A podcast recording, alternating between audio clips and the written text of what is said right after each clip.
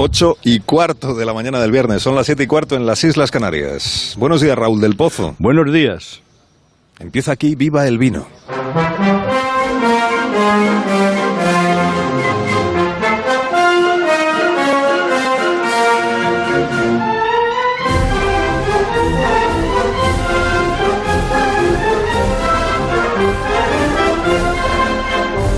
Cuando tú quieras, maestro.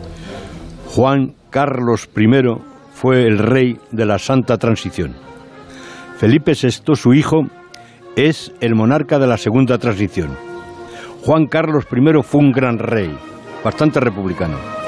Tuvo que dejar la corona por hacer lo que han hecho todos los reyes en la historia de España, matar elefantes y tener mucha afición por las faldas. La corte de Madrid siempre fue un picadero y algunas reinas incluso se liaban con los generales bonitos y los guardias de corps. A Juan Carlos le brindan toros y suele quedarse sopa en la ópera. Tuvo que engañar a sus dos padres, uno se llamaba don Juan y otro Franco, para desactivar la dictadura y ser el icono universal de la democracia a la española. Carrillo le garantizó el reinado si respetaba la Constitución. Puso firmes a los generales del 23F.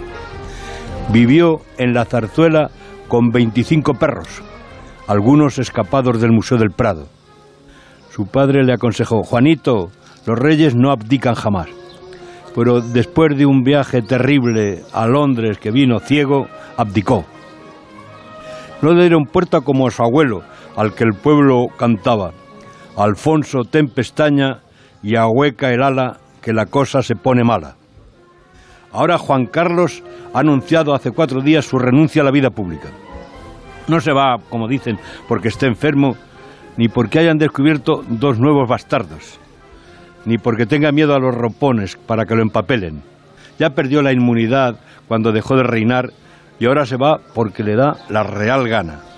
Al comienzo de la legislatura de la nueva restauración, querido Carlos, cuando las cortes tienen algo de ópera isabelina y la historia de España cambia de capítulo.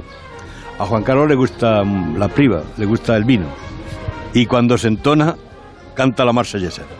Así que viva la República Francesa, viva Juan Carlos I y viva el vino.